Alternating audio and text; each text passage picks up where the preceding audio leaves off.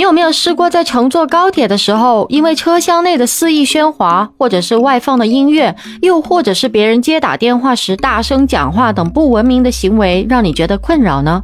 其实说实在啊，对于不少高铁乘客来说，想静静是一种刚需啊。那么现在啊，这种刚需已经可以通过购买静音车厢的车票来实现了呢。您好，我是爱分享、懂情感、洒脱率性的木子，欢迎收听子聊热点播客节目。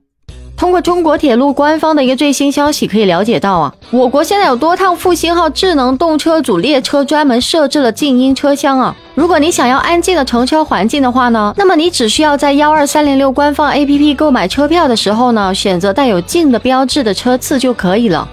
那么在静音车厢里面呢，乘客不仅可以享受更加安静的乘车环境啊，而且车厢内的语音播报音量是正常音量的百分之三十到百分之四十啊。那除此之外呢，乘务员还会为每一位乘客提供一对一到站提醒服务哦。那么与此同时啊，乘客在享受静音福利时，还需要遵守静音规定哦。比如说，不能大声喧哗、接打电话，还有使用电子产品外放音源。如果带孩子出行的，还需要看好自己的孩子，以防小朋友哭闹等等哦。那么其实呢，设置静音车厢初衷是很好啊，只不过呢，可能大家更加关心在实际操作的时候，是不是真的可以让想静静如愿以偿呢？那么木子呢，根据当前的一些情况，总结了三个问题啊。首先，一个就是静音车厢的准入门槛比较低啊。基于自愿原则下呢，乘客可以根据自身的情况自由选择乘坐哪种车厢。那么有网友就调侃说呢，带小孩的乘客不要考虑这种啊，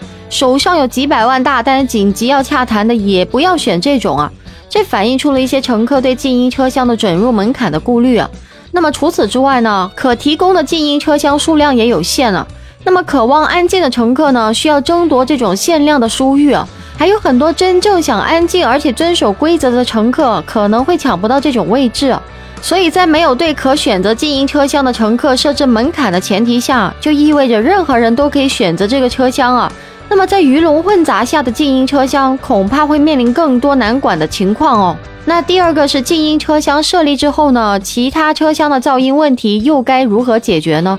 那么在自觉遵守规则的前提下呢，确实是可以起到人以群分的作用啊。但是静音车厢的设立，不代表其他车厢就可以随便发出噪声吧，也不意味着是对无视规则的人的默许或者是纵容吧。那么应该如何使其他车厢的乘客在受到干扰之后能够有效解决问题，而不是被一句“想安静你怎么不去静音车厢”怼得哑口无言？而需要相关部门的有效管理，才能使得乘车的秩序更加的合理规范呢？那么最后一个就是静音车厢内的一个静音规定的细化了。选择静音车厢的乘客在享受到了静音服务的同时，也需要遵守静音规定。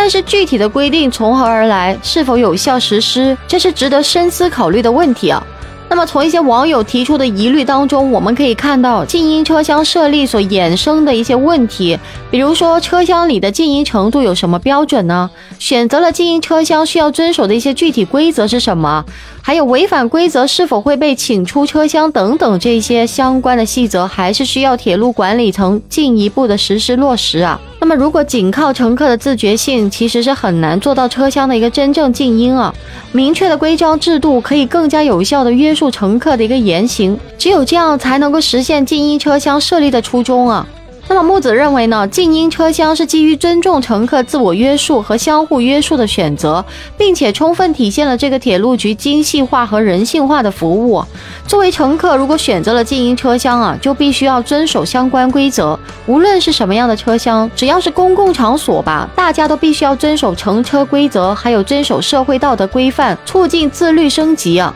当然，在它实施过程当中，也需要结合实际提出对应的一些衍生问题的解决方案呢。那么，铁路服务呢，也应该以人为本，立足在乘客的多层次、多样化需求，让拥有不同需求的乘客得到了最大的一个限度的满足，这样才能真正做到为乘客服务。